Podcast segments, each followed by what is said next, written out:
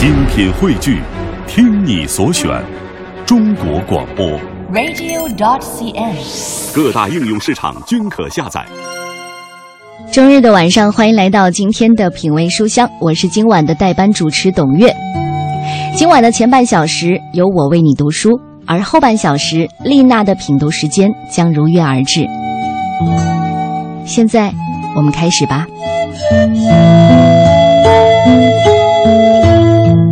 这是蔡崇达，我的媒体同行，他的第一部文学作品《皮囊》，由天津人民出版社出版。书皮上写有这句话：这些刻在骨头里的故事，那些我们始终要回答的问题。而我更想说，这是一本动情、真实、不虚伪、不做作、不矫情的书，甚至很适合在清明期间返乡祭祖的时候，你随身背在身上，不需要大起大落，就会在不经意当中契合你的心底。或者你要说卑微的不上台面，但是它就是有一种说不出的温暖感受。皮囊的开篇就把作者九十九岁的阿泰写活了。老太太没有文化，是一个神婆，但是她教给孩子具有启示力量的生活态度。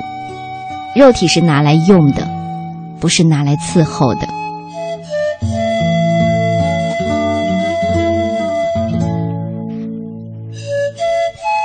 我那个活到九十九岁的阿泰，我外婆的母亲，是个很牛的人。外婆五十多岁突然撒手，阿泰是白发人送黑发人，亲戚怕他想不开，轮流看着，他却不知道哪里来的一股愤怒，嘴里骂骂咧咧的，一个人跑来跑去，一会儿掀开棺材看看外婆的样子，一会儿到厨房看看那祭祀的贡品做得如何。走到大厅，听见有人杀一只鸡，没有割中动脉，那只鸡撒着血到处跳。阿泰小跑出来，一把抓住那只鸡，狠狠地往地上一摔。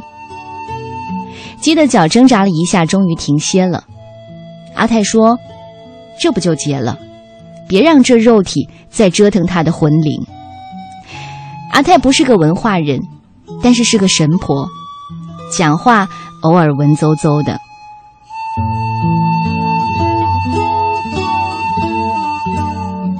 那场葬礼，阿泰一声都没有哭，即使看着外婆的躯体即将进入焚化炉，他也只是斜着眼，像是对其他嚎哭的人不屑，又似乎是老人平静的打盹。那一年我刚上小学一年级，很不理解阿泰冰冷的无情，几次走过去问他：“阿泰，你怎么不难过呀？”阿泰满是瘦斑的脸，竟然轻微的舒展开，那是笑。他说：“因为我很舍得呀。”这句话在后来的生活当中经常听到。外婆去世之后，阿泰经常到我家里来住。他说：“外婆临死前交代，黑狗达没有爷爷奶奶，父母都在忙，你要帮着照顾。”我因而更能感受他所谓的舍得。阿泰是个很狠的人。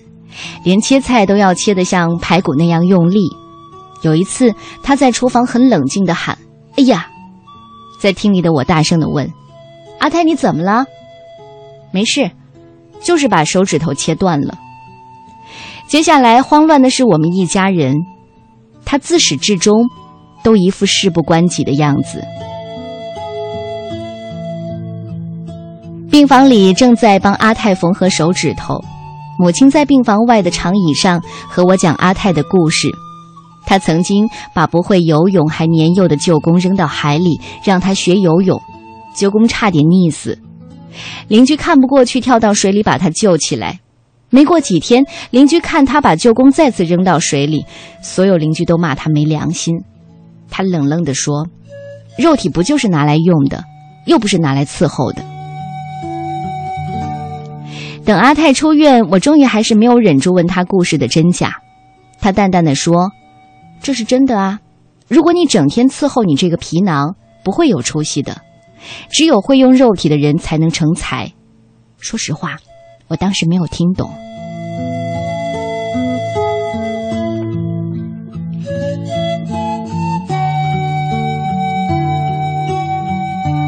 我因此总是觉得阿泰像块石头，坚硬到什么都伤不了。他甚至成了我们小镇出了名的硬骨头，哪怕九十多岁了。依然坚持用他那缠过的小脚自己从村里走到镇上我老家。每回要雇车送他回去，他总是异常的生气。就两个选择，要么你扶我慢慢的走回去，要么我自己走回去。于是老家那条石板路，总可以看到一个少年扶着一个老人，慢慢的往镇外挪。然而，我还是看到阿泰哭了。那是他九十二岁的时候，有一次他攀到屋顶要补一个窟窿，一不小心摔了下来，躺在家里动不了。我去探望他，他远远的就听到了，还没有进门，他就哭着喊：“我的乖曾孙呐，阿泰动不了了，阿泰被困住了。”虽然第二周他就倔强的想落地走路，然而没走几步又摔倒了。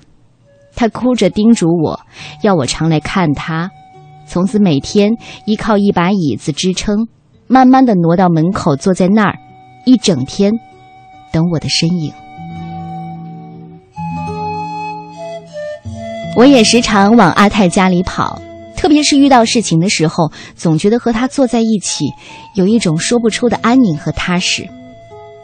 后来我上大学，再后来到外地工作。见他就分外少了。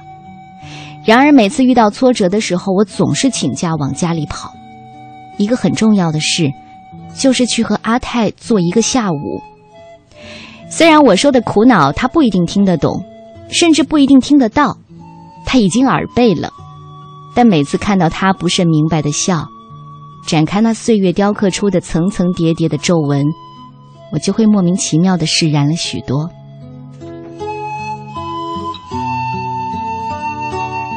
直到阿泰去世是在很平常的一个早上，母亲打电话给我，说你阿泰走了，然后两边的人抱着电话一起哭。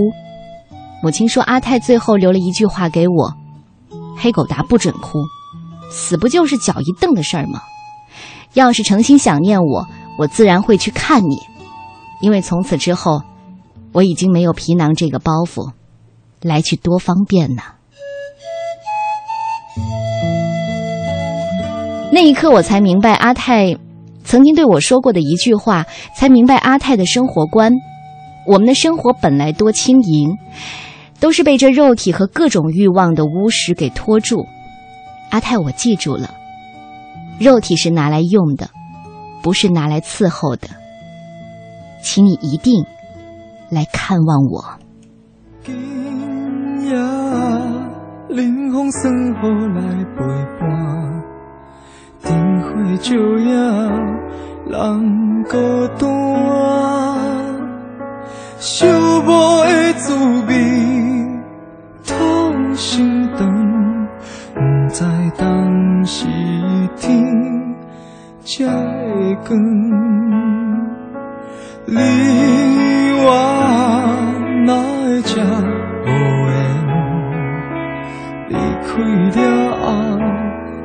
爱思念，亲像一蕊无名花，静静来开，点点碎，